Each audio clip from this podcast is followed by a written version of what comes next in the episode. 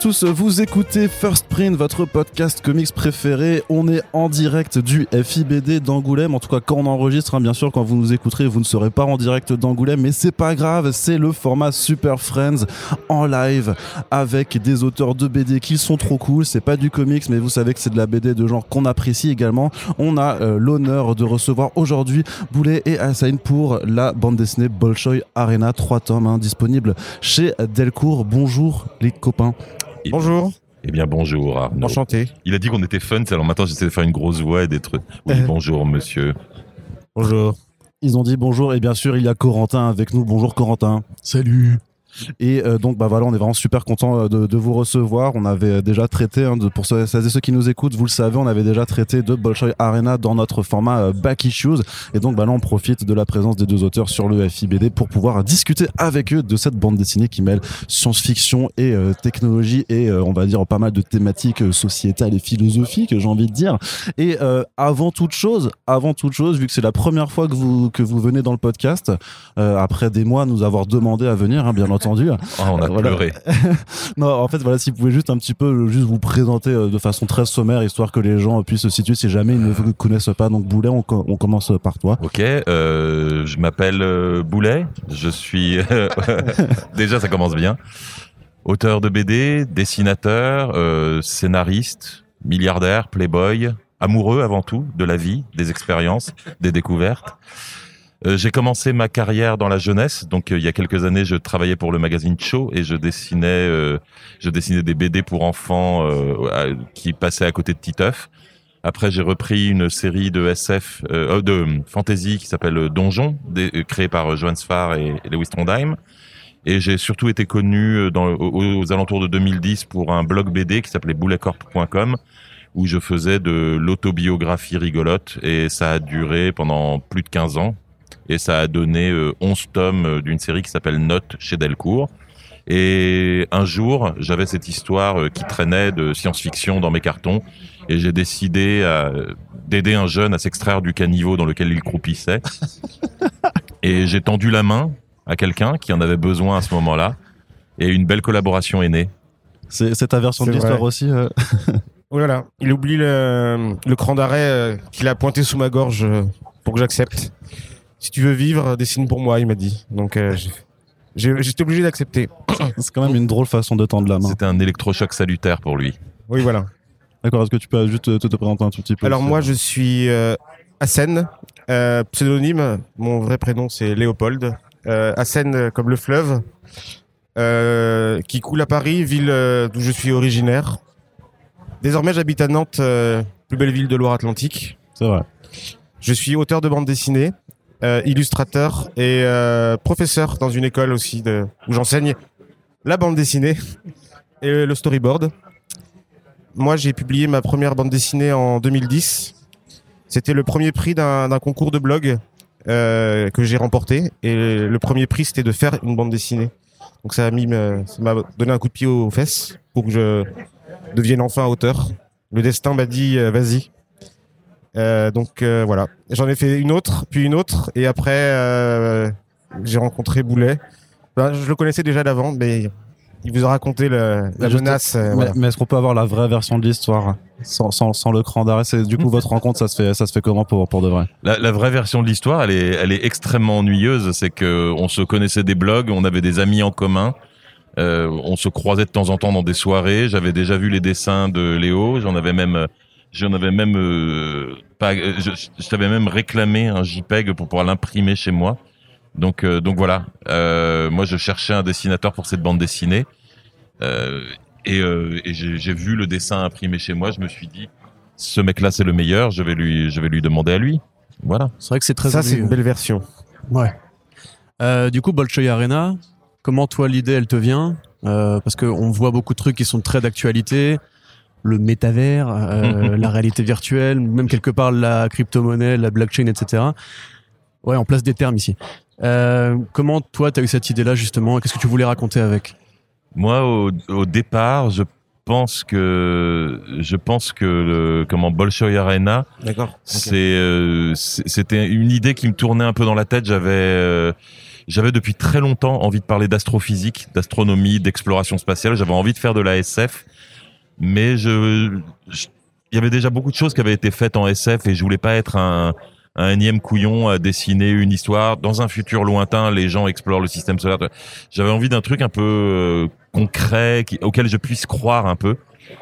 Et c'est venu d'une énorme désillusion, c'est-à-dire que quand j'étais petit, j'étais persuadé que euh, adulte, euh, la technologie aurait tellement évolué que je serais à 40 ans dans une fusée pour Mars. Et en fait, ça n'arrivera pas de mon vivant probablement, et probablement pas du vivant de mes enfants, et probablement et on peut l'espérer du, vi- du vivant de mes petits enfants, mais je ne sais pas. Euh, mais euh, toujours est-il que j'avais cette espèce de deuil de l'exploration spatiale. Et, et là, récemment, il y a eu euh, des, des progrès monstrueux qui ont été faits dans les jeux vidéo et dans la réalité virtuelle. Tout à coup, il y a eu une nouvelle hype pour euh, les, les lunettes euh, de, de VR. Et à côté de ça, il y a des jeux procéduraux qui maintenant créent des univers où t'as même pas besoin de les programmer euh, caillou par caillou, quoi. Ça se fait tout seul quasiment, avec des équations mathématiques. Et ça m'a donné cette espèce d'idée bizarre. Je me suis dit, si ça se trouve, avant ma mort, maintenant, je vais pouvoir explorer le cosmos, mais ça sera de manière virtuelle, avec un casque sur les yeux. Et, euh, et, et j'étais en train d'avoir ces pensées extrêmement profondes, je pense que vous en conviendrez. Euh, j'étais assis à mon bureau en train de miner du charbon dans Minecraft, et je pensais à ça. Et puis, euh, et, et j'ai vraiment eu cette espèce d'expérience zen où je jouais à Minecraft et, euh, et, l'idée commençait à prendre forme. Et j'avais pas mal de petits jeux procéduraux comme ça. C'était au moment où on attendait avec impatience No Man's Sky, qui n'était pas encore sorti et qui a été, en ce qui me concerne, une énorme déception. Ne m'écrivez pas pour m'en parler. Euh, mais il y avait un petit jeu euh, d'une boîte chinoise que j'aimais bien. J'y ai rejoué, il est un peu lent. Hein. Je, je vais pas le recommander à proprement parler, mais à l'époque, moi, je l'avais beaucoup aimé, qui s'appelait euh, qui s'appelait Planet Explorers, où on, joue le rôle, on, on incarne un personnage qui s'écrase sur une planète euh, inconnue et qui doit commencer à regrouper des survivants et à bâtir une civilisation. Et tout ça, tout ça, ça fait une, espèce de mix dans ma tête et j'ai commencé à écrire Bolshoi. Il y a beaucoup de gens qui l'ont comparé aussi un peu à Eve Online, le euh, MMO spatial, euh, où pareil, il y a énormément de composantes sur le capitalisme euh, vidéoludique, on va dire, et comment en fait tu vas jouer pour faire du farming et de l'échange de, de ressources plutôt que pour explorer l'espace justement? Bah, il y a- il y a- on m'a beaucoup cité euh, Eve Online et euh, Star Citizen aussi. Et c'est des jeux auxquels j'ai pas joué, mais parce qu'ils me font un peu peur dans le sens où je, je pense que si je commence à y jouer, je vais m'y perdre complètement et jamais en sortir. Donc euh, c'est vraiment un engrenage dans lequel euh, je- dans lequel j'ai pas voulu mettre le doigt parce que en termes d'addiction euh, à des jeux vidéo, je peux être, ça peut être assez violent en ce qui me concerne. Pour vous donner une idée, je joue encore à Pokémon Go. Et, euh, tu vois, c'est pour te dire à quel point un jeu peut me capter. Je joue encore à Cookie Clicker et à Pokémon Go. Donc je me méfie des jeux qui sont infinis comme ça. Ouais. Et toi, du coup, Hassan, quand, euh, quand, ça, se- quand ça se met en route avec euh, Boulet, Oui. il te donne une charte graphique, il te donne des directions ou... Euh, un petit peu. En fait, il me fournit un storyboard complet de toute l'histoire. Donc une version Bolshoi dessinée par, par Boulet dans son carnet, avec plein de petits traits. Donc il y a les designs, il y a tout, hein, c'est pas des bonhommes patates. Et pour certains personnages et certains vaisseaux, il tient au design précis. Donc il me donne une charte que je dois respecter au mieux. Et pour le reste, il me laisse inventer ou me réapproprier les personnages et euh, les designs aussi. Donc je suis assez libre pour ça. Du coup, toi, t'as mis quelles influences personnelles du coup là-dedans? Parce que pareil, au niveau comparaison, on a vu un peu un style qui fait plutôt manga, Oui. euh, plutôt manga années 80, années 80-90. On Ouais. a cité hors micro tout à l'heure, euh, bah, du coup, Albator apparemment, ou le Vegeta de Albator. Euh, les Chevaliers du Zodiaque, un peu Akira aussi. C'est tout ça. En fait, moi, mes influences, elles sont pas SF. Elles sont juste graphiques, en fait. Donc, je pense que si j'avais eu un autre projet, pas du tout SF, j'aurais dessiné pareil. Euh, J'ai aucune culture SF euh, digne de ce nom, à part Star Wars quand ça passe à la télé. Donc voilà, ça s'arrête là, grosso modo. Euh, moi, c'est vraiment le dessin qui me qui m'inspire et qui me qui me qui me fait vivre au sens propre comme au sens figuré. Et euh, du coup, effectivement, moi, j'ai vu Akira au cinéma quand j'étais petit, alors que j'avais pas le droit. Mais euh, l'ouvreuse était, je m'en foutiste, donc j'ai pu quand même le voir. Ça m'a traumatisé un petit peu. Plus tous les dessins animés qui passaient à la télé.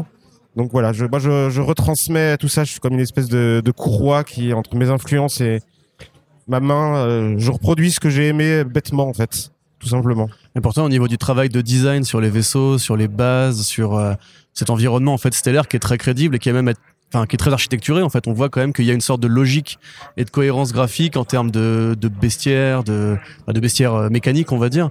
Et tu dis que t'es pas un fan de SF euh, à proprement parler. Non, enfin, je suis fan de, par exemple, de Masamune Shiro, qui a fait beaucoup de, de SF ou de post-apo. Et donc, c'est mon biais vers la SF, en fait. Il est, il est visuel, il est pas théorique. Donc je vais essayer de faire comme euh, Shiro, quoi. Donc euh, je vois comment il fait un vaisseau, je vois comment il, il arrive à avoir un, dessin hyper souple, tout en faisant des structures euh, hyper lourdes. Comment il arrive à humaniser un robot, par exemple, en lui faisant retranscrire des émotions de par son design alors qu'il n'a pas de visage.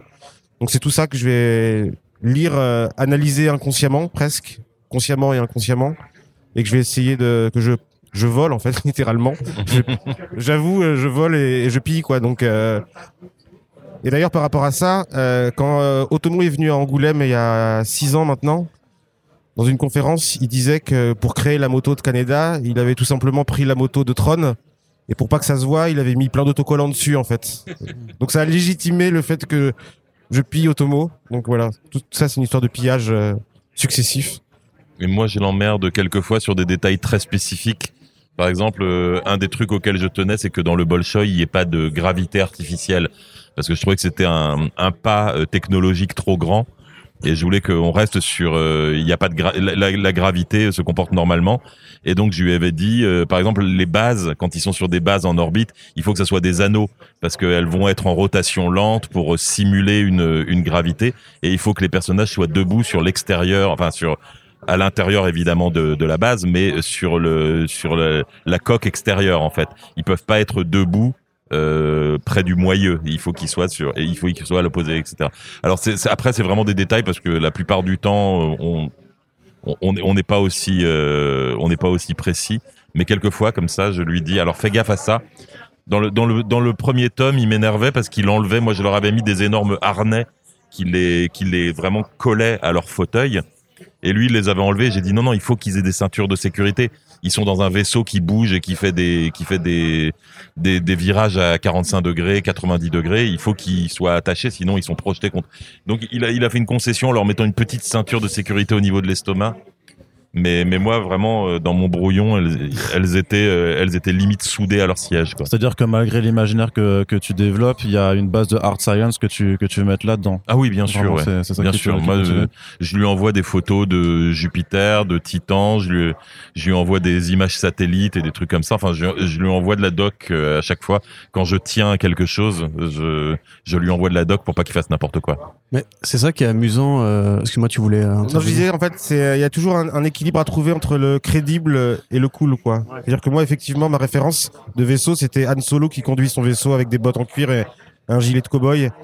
Et ils sont pas spécialement méga attachés dans le Falcon Millennium, quoi. Donc euh, voilà. Et visuellement, c'est plus cool. Scénaristiquement, ça fonctionne mieux.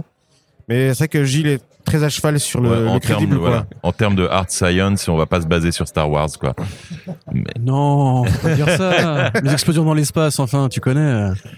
Mais justement, c'est euh, un truc que tu disais, tu t'es inspiré par No Man's Sky, cette espèce de côté un peu fantasque. Alors non, je l'avais pas No Man's Sky. le, le, concept de No Man's Sky me, me, me plaisait beaucoup, l'idée d'avoir un univers procédural, mais j'y avais pas encore joué quand j'ai commencé. Et là, c'est pas un univers procédural, c'est la reproduction du système solaire jusqu'à un certain point, bah, le point de connaissance qu'on a nous aujourd'hui. Et il y a, enfin moi j'ai trouvé, si tu veux, une sorte de euh, parce qu'aujourd'hui, on sait qu'on est un peu frustré par les, avancées de la science, comment les États sont désengagés de la vraie recherche spatiale pour confier ça au privé. Et à l'inverse, justement, des technologies comme le métavers, etc., qui progressent et où on se dit, on va réussir en allant dans un monde virtuel à ne pas réparer le monde réel en fait mhm. et je trouve que la BD il y a une sorte justement de, de commentaire là-dessus de sorte de frustration en fait de se dire puisqu'on n'ira pas assez vite avec les fusées euh, créons une sorte de matérialité qui se base tellement sur le réel que c'est troublant mais qui reste quelque part aussi du virtuel il y a ça. Alors, euh, dans mon idée, dans mon idée, l'économie du Bolshoi repose sur le fait qu'il est tellement précis que les technologies sont reproductibles dans la dans la vraie vie et donc on donne des indices. Euh, dans le dans le tome 2, on donne des indices sur la précision du Bolshoi où il découvre une nouvelle planète euh, du système solaire. Alors là, là c'est en termes de hard science, euh, je pense que je vais être à moins d'un gros coup de peau au bout d'un moment, on va me dire que je me suis planté, mais euh, euh, il y a une théorie qui veut, il y a des mouvements de, de, observés de des planètes à l'extérieur du système solaire, de Uranus, Neptune, Pluton, euh, plus une planète, euh, qui qui ne sont pas expliqués par la seule présence des autres planètes. Donc on ne sait pas pourquoi ils ont des déformations de leurs orbites et certains astronomes ont théorisé qu'il y avait encore une planète géante qu'on n'avait pas découverte très loin à l'extérieur du, du, système solaire, du genre une, une Jupiter froide qui serait vraiment aux confins du système solaire et qui déformerait l'orbite des planètes. Et un des noms proposés a été Tiché, euh, ce qui est la déesse de la discorde. Et donc euh, dans Bolshoi Arena, j'ai mis Tiché. Il découvre dans le monde de Bolshoi, on a découvert Tiché, on sait qu'elle existe. Et quand les, le premier satellite euh, l'atteint, ils se rendent compte qu'elle est exactement pareille au nuage près que sa simulation dans le Bolshoi. Et pour moi, c'était une façon de dire euh, le Bolshoi est une simulation extrêmement précise que même ceux qui l'ont fabriqué ne comprennent pas. C'est-à-dire à quel point euh, ils ne comprennent pas comment. Euh, et c'est des choses euh, qui arrivent avec les intelligences artificielles, avec euh, les mathématiques génétiques tu lances une équation, tu obtiens un résultat, le résultat est incroyablement précis, mais tu ne sais pas comment l'ordinateur a fait, parce que l'ordinateur a utilisé plein de plein de plein de systèmes qui sont qui dépassent complètement la pensée humaine, qui vont trop vite, etc. Euh, et il y a une espèce de logique que l'ordinateur comprend et que les humains ne comprennent pas, quoi, en gros. Et donc je voulais qu'il y ait ça dans le Bolshoi ça va beaucoup je fais beaucoup trop de digressions je vais essayer de revenir à la à la, question principale et voilà l'autre aspect c'est que euh, dans le tome 3 on le on le voit il commence euh, à tâtonner avec la technologie du Bolshoi dans le monde réel et euh, et, et un des personnages le dit un moment alors pour le coup dans le tout premier tome elle dit euh, le Bolshoi, c'est un peu la, c'est un peu notre notre cours d'entraînement. C'est un peu l'image des rêves de l'humanité. Le Bolshoi, c'est ce qu'on voudrait atteindre, c'est euh, pouvoir visiter le système solaire, visiter l'espace. Et en revanche, dans la réalité, ça va aller beaucoup plus lentement et ça va être beaucoup plus frustrant parce que dans le tome 3, on voit que euh, même s'ils ont réussi à construire un portail, il est vraiment très petit et ils arrivent à faire passer un petit robot, mais ils savent, ils savent même pas si les humains pourront passer un jour. Et je voulais garder cet aspect qu'on a aujourd'hui, où on vit dans un monde de science-fiction. Je suis littéralement en train de parler à des gens dans une petite boîte en plastique posée euh, sur un bureau. Tu vois, c'est si tu parles, si on se plaçait au Moyen Âge, là, on serait en train de faire de la magie. Euh, on, peut parler à quelqu'un à l'autre bout du monde en temps réel. On vit déjà dans un monde de science-fiction. On a des soleils artificiels à l'intérieur de nos maisons. On, ne vit plus dans le noir. Enfin, tu vois, on oublie au bout d'un moment la technologie quand elle est acquise, quand, quand elle est acquise, elle devient naturelle. Et, euh, et, je voulais que dans le Bolshoi, ça soit, ça soit un peu pareil. Ils ont des technologies de dingue, mais ils continuent à rêver à quelque chose de mieux. Voilà, pardon, c'était très long. Très très long. C'était très bien. Merci. Mais t'as aussi quand même, euh, justement, on va, poursuivre là-dessus. T'as quand même aussi, moi j'ai du mal quand j'ai lu, si tu veux, à savoir si c'était bien ou pas bien. Tu vois, enfin, pas au niveau qualité, je veux dire au niveau de ce que du message que tu mets là-dedans, c'est-à-dire qu'on voit l'héroïne qui se qui se perd en fait dans ce monde-là. Son, son mec qui lui dit c'est qu'un jeu vidéo, euh, arrête de prendre ça trop au sérieux. À côté, il y a un truc par rapport à Tron aussi, parce qu'il y a quand même un, un, élément qui quelque part a l'air de venir de Tron Legacy, tu vois, avec euh, euh, je sais pas si on peut spoiler le tome 3, mais bref, il y a des, une découverte qui fait que justement on se pose la question de de la virtualité de ce virtuel entre guillemets.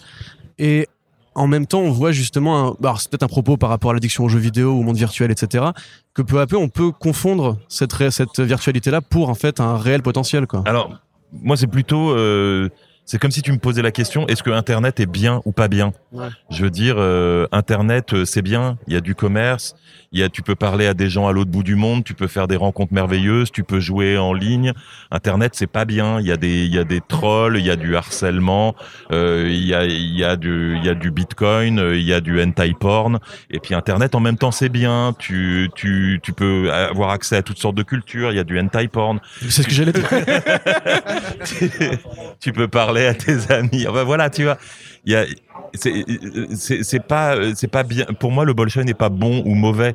Et chacun va y projeter son échelle de valeur. Tu parlais justement de de la découverte dans le tome 3 euh, Marge, euh, l'héroïne part euh, tête baissée en disant il faut sauver ça, c'est merveilleux, c'est l'avenir. Et tu as Koshka, pour moi, qui, qui, est, qui est pas un méchant personnage, qui est juste quelqu'un qui a une échelle de valeur différente. Et il dit c'est qu'un jeu, il faut qu'on arrête il y a des gens réels dans le monde réel qui souffrent.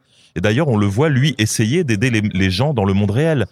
Alors que Marge, elle est extrêmement égoïste. Elle, elle, elle cause. On, on, dit que c'est l'héroïne, mais à, à côté de ça, elle cause des, des crashs monétaires euh, internationaux. Et elle, elle reste l'héroïne, la gentille, alors que Koshka, lui, c'est celui qui ramasse les morceaux derrière, qui essaye de reconstruire des trucs, de sauver des gens dans le monde réel, mais on le présente comme le méchant parce que dans le monde virtuel, il en a rien à battre. Tu vois, je voulais qu'il y ait cette ambiguïté. Je voulais qu'il y ait cette ambiguïté de se dire non, non, c'est pas qu'il y a des bons et il y a des méchants. Il y a des échelles de valeurs différentes. Et selon votre échelle de valeur, vous allez dire lui c'est le gentil et elle c'est la méchante, ou elle c'est la méch elle la gentille et lui c'est le méchant. Tu vois Ouais. Euh, par rapport à tout ça, justement, en termes d'ambiance graphique, je trouve que c'est intéressant parce que on est quand même dans une grande saga de science-fiction. Enfin, je veux dire, c'est à très grande échelle. Euh, on a de la variété d'environnement. D'ailleurs, dans le tome 3, on a un truc qui n'a vraiment plus rien à voir. Et pourtant, on est toujours sur des couleurs assez descendues, des, des palettes un peu pastel, du bleu, du rose, du orangé qui je trouve rend tout ça très doux, euh, très confortable en fait à la lecture, alors que ce qui s'y passe c'est quand même assez grave. On a des batailles, on a un salon de l'enfermement, de la dépression, etc.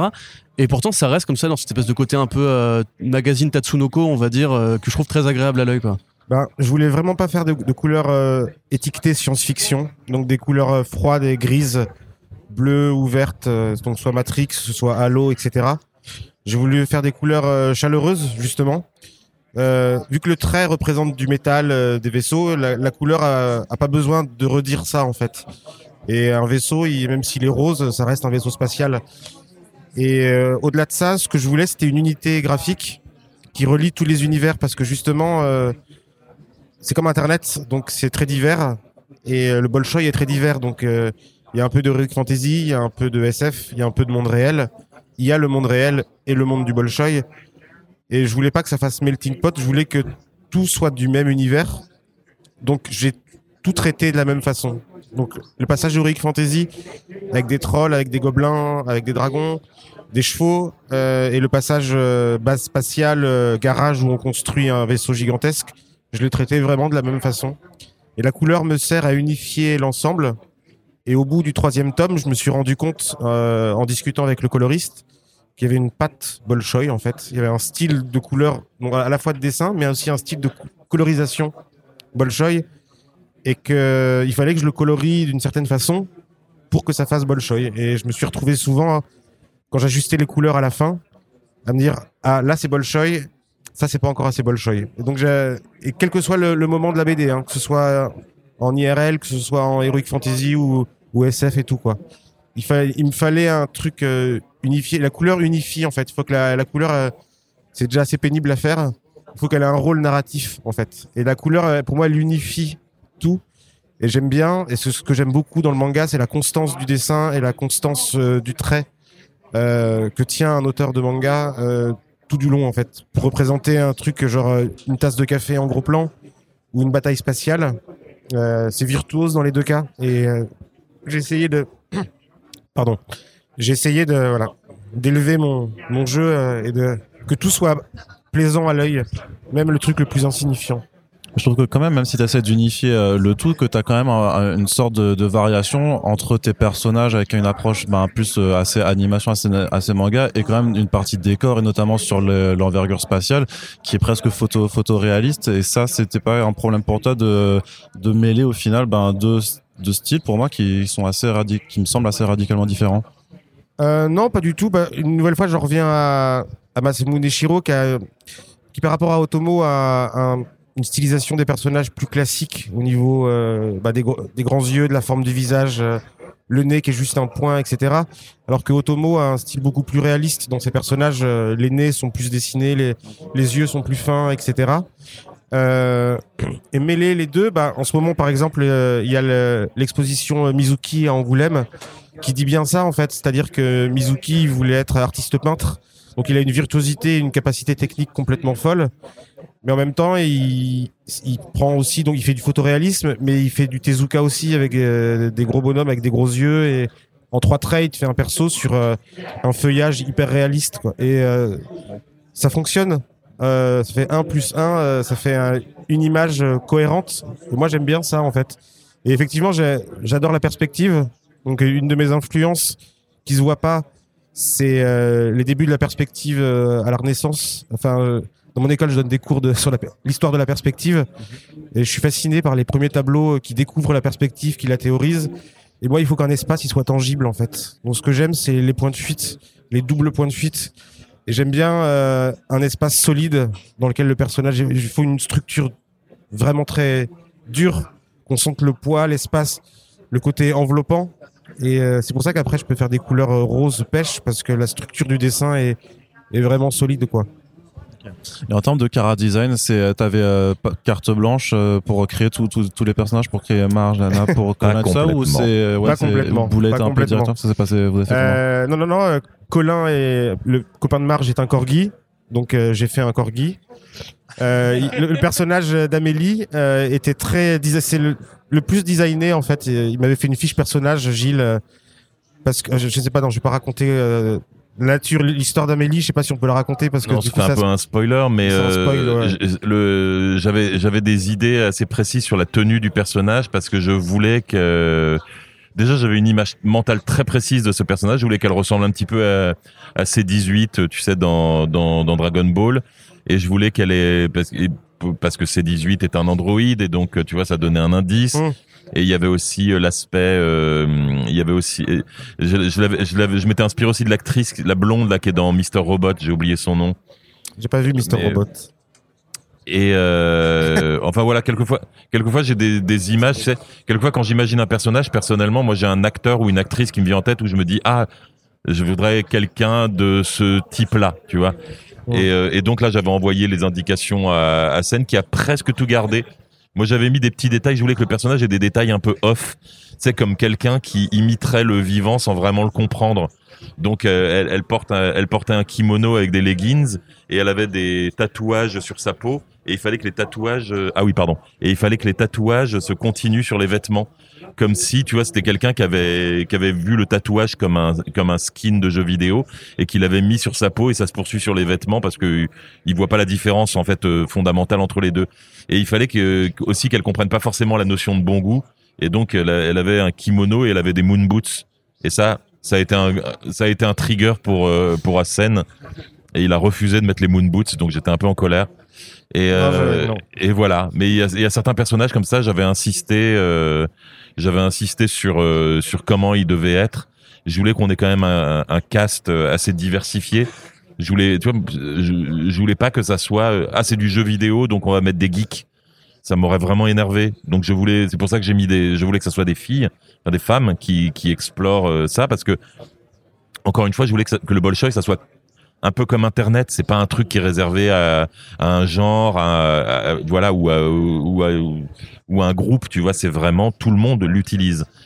Et euh, et voilà. Donc je lui donne quelquefois des indications, du genre je veux que tel personnage soit plutôt un petit gros, tel personnage ça soit euh, un grand maigre, euh, tel personnage doit être de telle ethnie, doit avoir telle tête.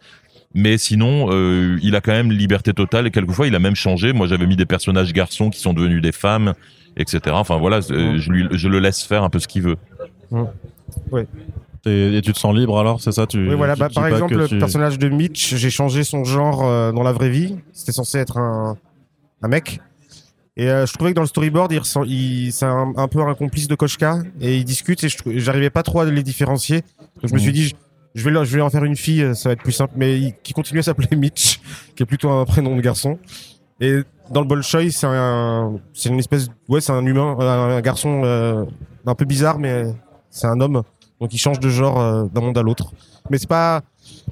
Je trouve que ce que moi j'aime beaucoup avec euh, l'approche de Boulet et euh, ce qu'on fait avec Bolshoi, c'est que on dépasse le cliché de ah on est absolument quelqu'un d'autre dans l'autre vie. Donc on est ce qu'on aimerait être, genre une version de soi idéalisée. Marge et Dana, elles sont pas si différentes Bah non, ouais. dans le Bolshoi que dans la vraie vie. Et pour moi, ça arrive à un niveau de l'histoire où on a dépassé un peu ce truc-là, quoi. Ouais, moi, je voulais, euh, je voulais qu'effectivement les avatars aient un côté. euh, on, on ait une sorte de représentation de leur psyché. Et Colin, il va se révéler être l'ami fidèle, tu sais, le limite euh, l'amoureux transi à tes, au pied de marge pendant tout, pendant toute la série d'albums. Même s'il peut mordre, tu vois. Et donc le fait qu'il soit un petit chien pour moi c'était vraiment parfait quoi. Tu vois euh, Colin pour moi c'était le petit chien de marge. Mm. et puis finalement il va trouver un autre maître au bout d'un moment. Mais euh, et son ami euh, son ami je voulais que ça soit comme ça une une femme a- assez assez grosse assez rassurante et, et jolie. Et donc dans dans la vers- dans sa version Bolshoi elle devient cette espèce de personnage à la chevelure exubérante avec des étoiles partout sur le corps. Moi moi j'avais une inspiration c'était Rose dans dans euh, Steven Universe. C'est la, c'est la maman de Steven dans Steven Universe et c'est cette espèce de, de très grande femme avec une énorme chevelure rose et, et- et j'imaginais bien, euh, et j'imaginais bien Soraya euh, avoir cette tête-là dans le Bolshoi. Comme Lady Dimitrescu dans Resident Evil 8. Hein? Comme Lady Dimitrescu sur, dans Resident Evil 8, la très très grande dame qui, qui te Ah, pourchasse, pas tu l'as pas fait? Non, parce que c'est une femme immense et qui a du coup qui a été le king d'énormément de joueurs aussi à cause de sa stature euh, très Mhm. très très très impressionnante. Oui, tu Ouais, non, juste un truc. euh, je réfléchis depuis tout à l'heure, je vous écoute. Dans ce côté, euh, vouloir casser justement les mécaniques sur la réalité virtuelle, euh, je me posais juste la question est-ce qu'il y a des comparaisons qu'on vous fait parce que c'est quand même aussi un terrain de fiction qui est de plus en plus abordé, des, des comparaisons qui vous agacent justement dans ce côté c'est une œuvre de geek, euh, donc voilà une œuvre de geek en, sur laquelle on pourrait être accroché pour la pour la mesurer quoi. M- moi, j'avais très peur de ça. J'avais très peur qu'on soit catalogué geek euh, quand quand quand j'ai lancé cette série. Euh, c'est aussi une des raisons pour laquelle je voulais pas la dessiner moi-même. Il y avait plusieurs raisons pour lesquelles je voulais pas la dessiner moi-même. Déjà, j'avais peur que mon trait euh, fasse quelque chose connoté humour et que les gens s'attendent à rigoler en lisant Bolshoi et, que- et ils soient là, oh, mais c'est en fait c'est de la SF. Donc je voulais que ce soit quelqu'un d'autre qui le dessine. Il y avait aussi les pages où j'avais écrit un million de vaisseaux et je me suis dit ouh c'est quelqu'un d'autre qui va dessiner ça. Mais il y avait aussi le, il y avait aussi le, le côté, moi je gardais cette image un peu de, de geek euh, euh, des- de, l'é- de l'époque des blogs, etc. Mec qui se fait connaître sur Internet et tout. Et je voulais pas, euh, je voulais pas amener cette espèce de réputation. Dans, dans l'album et moi j'ai déjà eu un peu comme ça oui des agacements on a eu une interview il y a deux ans quand on présentait le tome 2 et il y a un journaliste qui est arrivé, il a allumé son, il a allumé son, euh, son micro. Et il a fait aujourd'hui on va parler de Bolshoi Arena. Donc première question Boulet, des femmes? Et tu sais puis là c'est vraiment tu sais pas quoi répondre quoi. Et euh, et donc j'ai fait tout un speech pour expliquer oui on voulait euh, et, et là maintenant moi je suis un petit peu rassuré, je sais pas si ça t'a fait pareil, mais vraiment je trouve qu'on a un public assez mixte Oui. dans les files d'attente, euh, on n'a pas, euh, on n'a pas que des fans de SF euh, hardcore qui viennent. On a vraiment pratiquement autant de femmes que d'hommes qui, qui viennent, qui Ouais. viennent nous demander des signatures sur les albums. Donc j'espère vraiment qu'on a réussi à faire quelque chose qui n'est, pas- pour moi c'est pas le, le Bolshoi, c'est pas un- c'est un truc qui est c'est un miroir déformant c'est- la SF les genres sont souvent des miroirs déformants du vrai monde. Et euh, très souvent quand on fait de la fantaisie on parle du monde euh, réel mais avec un filtre déformant. Et là pour moi la SF était un filtre déformant mais on essaye vraiment de parler euh, finalement de questions que tout le monde se pose et pas seulement les, les geeks. On on voulait pas faire on fait pas du fan service on fait pas Bolshoi Arena pour vous dire émerveillez-vous avec nous de découvrir des nouvelles planètes. On essaye de on essaye d'avoir une attache au réel à travers un filtre Bah, c'est même assez proche du réel finalement. Enfin, il y a plein de trucs qui sont déjà d'actualité aujourd'hui. Ouais. D'ailleurs, c'est une des questions que je voulais te poser, c'est que euh, tu disais c'est comme Internet, mais si on reste spécifiquement sur le côté réalité virtuelle, euh, quand vous l'avez créé, c'était en 2018, 2017, quand tu l'as écrit le premier draft, 2013 2013. Ouais. Bah tu vois, à l'époque, il n'y avait pas encore Meta, c'était le début non. de l'Oculus Rift. Euh, Aujourd'hui, on parle de, on parle d'univers virtuel, même de jeux vidéo. Il y a Ubisoft qui a lancé une première vague de NFT que tu pouvais justement faire de l'économie circulaire et capitaliser dans un jeu vidéo. Mhm. Euh, ce qui existait déjà un peu à l'époque avec les Gold Farmers et tout, mais c'était encore assez restreint. Est-ce que tu as l'impression toi-même d'être l'algorithme du Bolshoi Arena qui voit entre guillemets comment ces technologies-là vont finir par euh, nous envahir entre guillemets? Alors j'avais envie qu'il y ait un côté un peu difficile c'est de c'est toujours extrêmement casse-gueule de prédire l'avenir. Je crois que le pire c'est les films des années 80 qui essayent de prédire les, les années 2000 et qui font des voitures volantes mais qui font pas internet, tu sais et et où, où c'est l'avenir, il est jamais là où tu l'attends en fait. Et donc moi je je voulais pas euh, jouer les Cassandres et euh, et, et et tenter ma chance euh, avec une prédiction de l'avenir. Il y, y a des trucs où je pense que très souvent la, la SF se plante et que moi et, sur lesquels j'avais pas envie de me planter moi. Euh, notamment, j'avais quand on en avait discuté avec Assen, j'ai dit par exemple la- l'action se passe à Paris. On peut faire que les, le mobilier urbain, les infrastructures du genre les bus, les, les voitures automatiques, tout ça, c'est possible. En revanche, on va, je pense pas que même dans 200 ans, on va raser le Panthéon pour mettre des immeubles euh, en verre, tu vois. Donc on fait pas une cité futuriste de Paris, on fait le Paris euh, conservé, le Paris haussmanien, Le Grand Paris. Le Grand Il y Paris. a toutes les lignes de métro du Grand C'est Paris. ça. Et si tu rajoutes des immeubles, il faut les rajouter loin à l'horizon parce qu'ils sont vers la défense et ils sont ailleurs. Je pense pas que quelqu'un va construire une autre tour Montparnasse au pied de Notre-Dame, tu vois. Donc, on fait gaffe à ça. Et, euh, et aussi, je voulais pas que ça soit un, un futur euh, sombre et déprimant, euh, tu sais, à la Blade Runner, où les gens marchent sous la pluie avec des parapluies en néon. Je pense pas que les, je pense pas qu'on aille vers ça. Je pense que toujours, il y aura, euh, il y aura des gens riches, il y aura des gens pauvres, il y aura des inégalités, il y aura des combats, mais il y aura quand même des gens qui iront en terrasse et qui rigoleront. C'est pas parce qu'on aura des écrans géants dans le ciel que tout à coup les gens arrêteront d'avoir envie de prendre une bière. Et donc je voulais arriver à trouver une espèce d'équilibre comme ça euh, entre les deux, faire un futur qui me paraisse crédible parce que non pas parce que euh, il ressemble à notre présent, mais parce que les gens ressemblent euh, aux gens. Tu vois, c'est pas, ils continuent à se comporter comme des gens réels. Ils ont pas envie d'être euh, en pyjama uniforme et de marcher dans des dans des vaisseaux en, en, en métal poli. Tu vois, ils ont envie d'avoir euh, des vêtements variés. Ils ont envie de rencontrer des gens. Ils ont envie de d'aller sur des sites porno. Je sais pas pourquoi je montre Assen. je me suis tourné naturellement vers Assen en disant ça. et euh, mais voilà, pas ça- filmé. ça reste des gens. Et d'ailleurs, c'est tout le débat euh, du tome 3, c'est-à-dire qu'ils essayent de convaincre des gens de pas se comporter comme des internautes. C'est-à-dire, il y a, un truc à préserver et tous les internautes veulent juste jouer à leur jeu et ils en ont rien à branler. Euh, on leur mais et euh, et tu vois, c'est vraiment euh, pour moi le 3 c'est c'est c'est comme quand tu essayes d'arrêter des trolls sur internet, tu sais. T'as beau faire la morale, dire écoutez, c'est pas cool de harceler quelqu'un, t'auras toujours 250 personnes, 2000 personnes qui vont envoyer des messages d'insultes à la personne qu'ils aiment pas. Et, donc là, dans le Bolshoi, on se retrouve avec le, même phénomène, sauf que c'est des vaisseaux armés de, canons et de choses comme ça, et où t'as des personnages qui leur disent vous pouvez le faire, vous êtes libre de le faire, vous avez tous les moyens de le faire, ne le faites pas. Et, et, je trouvais voilà que comme ça, ça, effectivement, on retrouvait des parallèles avec le monde actuel. Comment on gère un peu la ah, parce que pour moi Bolshoi Arena c'est euh, c'est une bande dessinée univers en fait. C'est-à-dire que non seulement t'as as de côté des personnages que tu dois faire vivre mais t'as tout un univers et des concepts à présenter. Comment on préserve l'équilibre en fait entre euh, la, description de cet univers et des concepts que tu veux faire évoluer dedans et la progression aussi de tes personnages? Et même par rapport d'un point de vue graphique par rapport au temps que tu prends dans ton découpage pour présenter ben, des décors des, choses comme ça par rapport à ce qui se passe euh, vraiment dans, dans l'action. Comment vous gérez cet équilibre?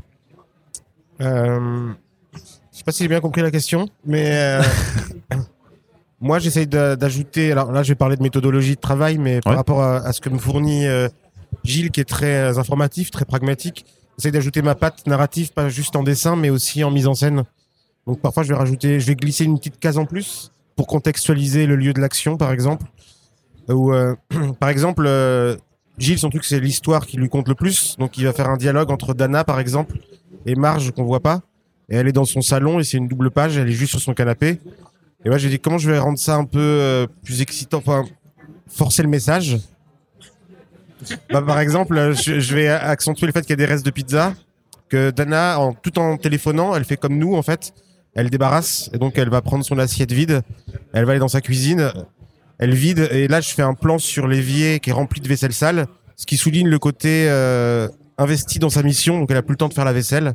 Et donc c'est un peu crado chez elle et elle continue à discuter avec Marge euh, en faisant ça. Donc moi ça me fait dessiner des trucs un peu différents, ça me fait faire un peu de mise en scène et ça particularise la scène de dialogue en fait. Donc euh, c'est une manière, je trouve, d'élargir l'univers aussi, de faire des petits Ouais. trucs comme ça euh, qui ont l'air de rien. Ça les ancre dans le réel. Ça en fait plus des êtres humains que juste des personnages qui disent leurs lignes et qui font avancer l'histoire quoi. Moi, moi, la difficulté justement, ça a été que quand j'ai créé le Bolshoi, euh, enfin le, le, le concept de l'album, je me suis rendu compte que c'était infini en fait. C'était c'était vraiment, euh, c'est comme si tu dessinais la carte d'un royaume et que tu disais il y a un roi et des monstres. Euh, la, la question c'est, t'avais l'impression d'être en train d'écrire une histoire, mais non, t'étais en train de dresser un décor. Et maintenant, il faut raconter une histoire. Euh, au début, moi, l'histoire, je voulais que ça soit l'histoire du Bolshoi, et je me suis rendu compte que c'était pas possible en fait, parce que ça serait euh, tentaculaire, ça, il y a un million de choses à raconter. Et donc, je me suis dit euh, que la meilleure solution, c'était de se focaliser euh, non pas sur l'univers lui-même, mais sur une trajectoire dans cet univers. C'est-à-dire, euh, on va pas, euh, on, on, va pas essayer d'expliquer aux gens comment fonctionne le Bolshoi, quels sont les différents tenants et aboutissants, comment il a évolué. On va prendre un personnage qui y connaît pas grand-chose et on va le suivre et on va découvrir avec elle. Et tout l'univers de que ce soit le monde réel ou le Bolshoi, j'ai essayé de le, de le faire comme ça, c'est-à-dire où on découvre et on accepte au fur et à mesure moi-même, je pense que je sais pas comment fonctionne exactement le Bolshoi. Tu vois, de la même façon que je sais pas comment fonctionne Internet complètement. Tu vois, je sais ouais, il y a des serveurs, euh, des trucs, des des bits, des nodes, mais je sais pas comment ça marche. tu vois, euh, et, je pourrais même dire la même chose du réseau électrique de la ville. Tu vois, je je sais pas comment ça se passe euh, quand les fils sont sous terre. Hein. Et ben voilà, là c'est pareil pour le Bolshoi. Je vois, je j'imagine comment le résultat s'exprimerait, mais pour le fonctionnement, je je, je, je suis pas rentré trop dans les détails, mais euh, j'essaye de aussi de donner des indices, comme disait euh, de, trucs qui soient pas euh, lourdement expliqués. Tu vois, on, on voit un moment euh, Marge aller étudier à la fac et du genre elle prend des plaques transparentes qu'elle transfère sur euh, sur une tablette et puis elle commence à bosser. Mais je voulais pas expliquer. Savez-vous que dans le futur, euh, euh, toutes les connaissances sont stockées sur des plaques de verre intelligentes qu'on peut connecter à son ordinateur. Tu vois, c'était pas le but. Et pareil, à un moment, il va, il, il, va pour la retrouver. Colin va pour la retrouver et il dit bon, je prends une bulle et j'arrive. Et il descend en bas de chez lui. Et il y a une voiture automatique en forme de bulle un peu qui, qui le prend et qui le conduit ailleurs. Bon, je pense que le, le, les lecteurs euh, sont pas cons, tu vois. Ils pas besoin que, de ah, dire, on est ouais. dans un futur où il y a des voitures automatiques. T'avais pas besoin de faire dire à un autre personnage Ah oui, tu veux prendre ces bulles qui sont les nouveaux moyens. C'est très transport. pratique. Ouais. Sais-tu que si tu prends une carte, elle peut t'amener n'importe où dans la ville et qu'elle est électrique. Ouais, ouais. Tu vois, enfin, et euh, et donc voilà. Et dans le Bolshoi, j'ai même été carrément plus loin puisque j'ai j'ai essayé d'imaginer des histoires parallèles d'autres personnages dont on entend quelquefois parler quand ils font des choses extraordinaires parce que je voulais pas que je voulais pas que ça soit comme Harry Potter tu vois où euh, t'as as, l'impression qu'il y a un un connard à lunettes qui arrive euh, dans l'école et tout à coup toute la vie de l'école tourne autour de lui et tu sais moi je, tu sais, je me dis comment c'était d'être un pouf souffle en première année quand Harry Potter était en troisième année tu sais et euh, et, euh, et en fait, tu vois, t'as l'impression que tout à coup, il cristallise absolument tout ce qui se passe. Et je voulais que dans le Bolshoi, on comprenne qu'il y a des choses plus importantes qui se passent derrière et que Marge était un détail finalement. Et notamment, il y a un personnage invisible qui va rester, je pense, invisible pendant toute la BD, qui s'appelle Pania, qui est une des révolutionnaires euh, qui, euh, qui dirige le, groupe des Fennecs, qui sont des un peu des anti-Bolshoi. Et euh, on la voit pas. On entend vaguement parler d'elle un moment à la radio. Un moment, euh, Marge se retrouve un peu dans le dans les feux croisés parce que elle tombe au milieu d'une opération des Fennecs. Mais sinon, euh, ils ont très peu d'interaction, voire pas du tout d'interaction. Mais c'est ce que j'allais dire. En, ce moment, je sais pas si tu vois, mais il y a Jonathan Hickman, euh, scénariste américain, qui fait un univers qui s'appelle Trois lunes, trois mondes. Et en fait, c'est une sorte de galaxie de titres. Euh, qui se passe voilà dans un, un, espace commun et fédéré où en fait tu as différentes séries que tu vas suivre avec pas de trame principale, pas un personnage qui guide tout, etc. Euh, de la même façon, on pourrait imaginer ça pour Bolshoi et avec toute la richesse dont tu parles, que tu dis que c'est tentaculaire encore une fois, que c'est infini. Euh, Est-ce que vous auriez des envies, je, ne sais pas, des, une série sur un, des, des, des mecs qui font des courses sur euh, Jupiter euh, ou autre? Le, le, problème des spin-offs, euh, moi je trouve que c'est très bizarre de faire du genre deux tomes d'un spin-off et de et d'arrêter tu vois. Et donc est-ce que j'ai envie après de me consacrer autant au Bolshoi moi j'ai envie de raconter notre euh, histoire principale qui est en cinq tomes.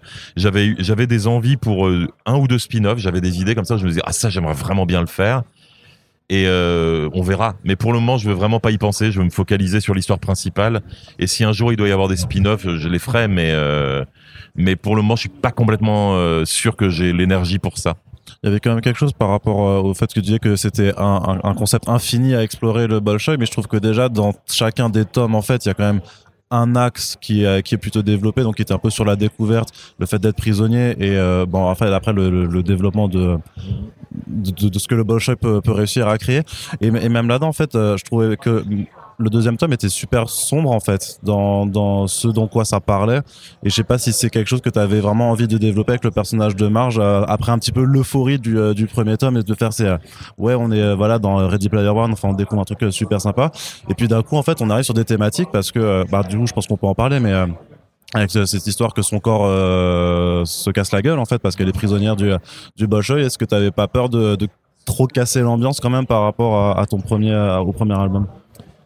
Non, non, bah, je pense qu'il va y avoir des moments dark hein, dans Bolshoi. Déjà, Mhm. il y en a un peu dans le 2 et le 3. euh, et euh, je, je, je- c'est très difficile à doser ça parce que t'as as beaucoup de BD, par exemple, moi je trouve qui euh, qui euh, tuent trop de monde.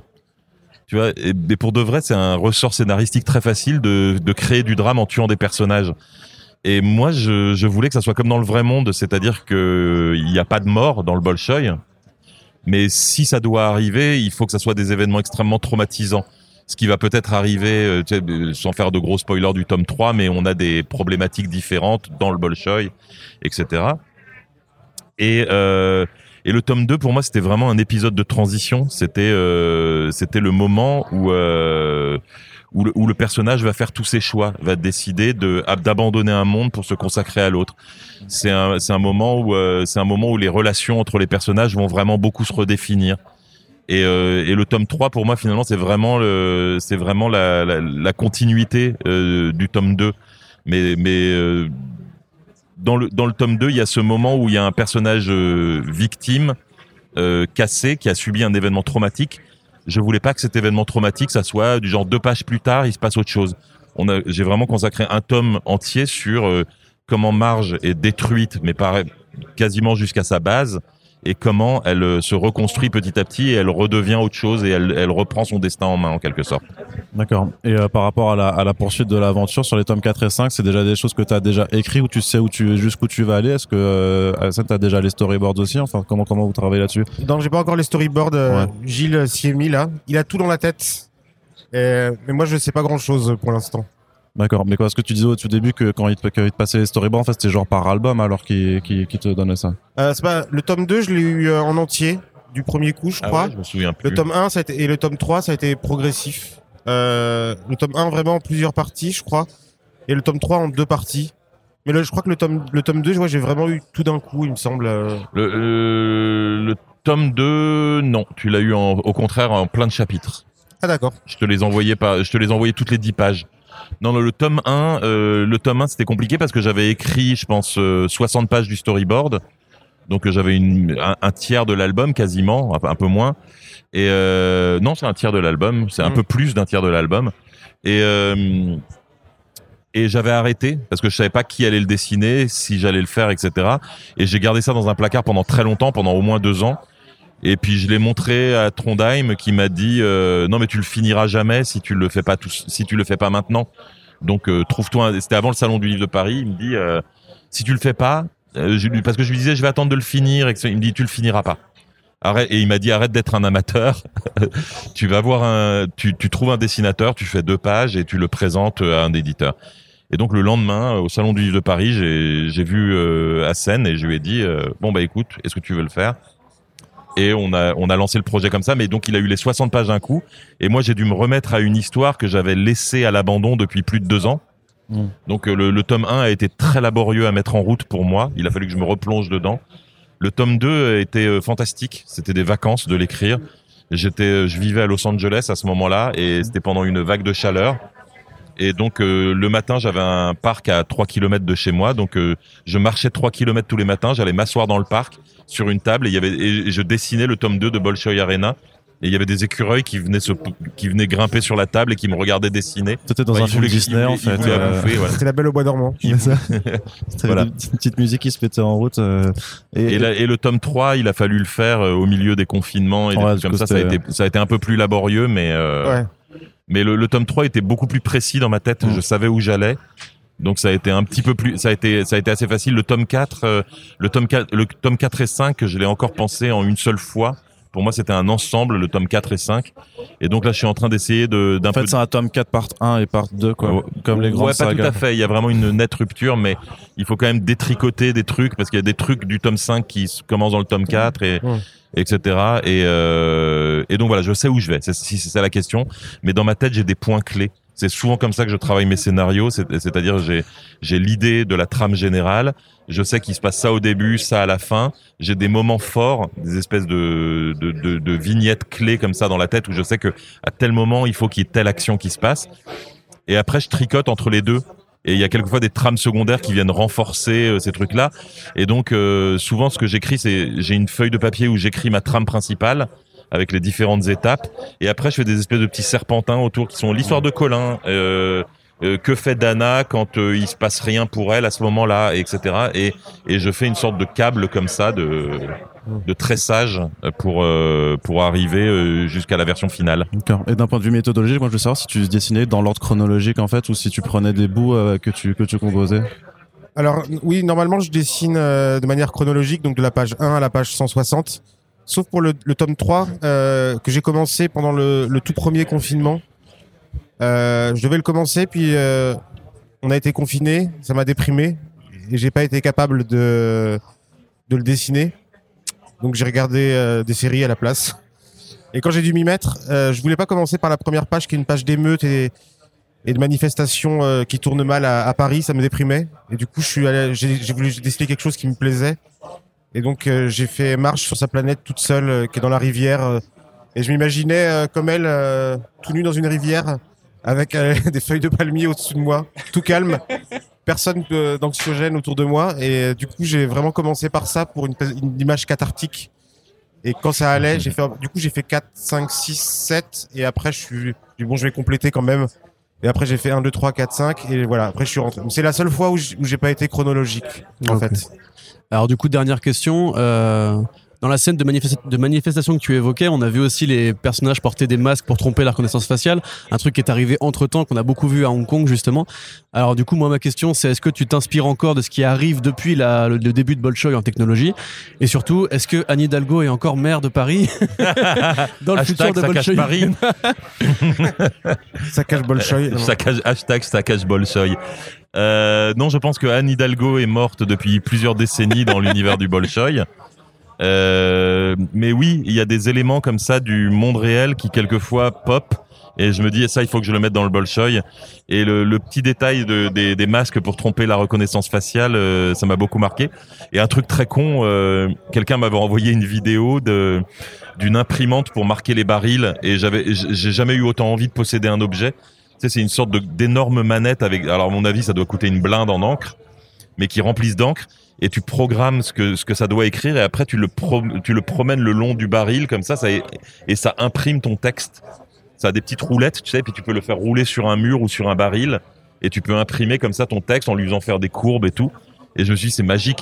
Et, j'ai mis ça dans le Bolshoi où il tag avec ça. Euh, Soraya a, un appareil comme ça et elle tag les murs avec cette espèce de, manette à roulettes qui, euh, qui imprime. Et ça, c'est vraiment un détail, c'est un, un mème sur Internet qui s'est retrouvé dans, dans l'histoire finale, quoi.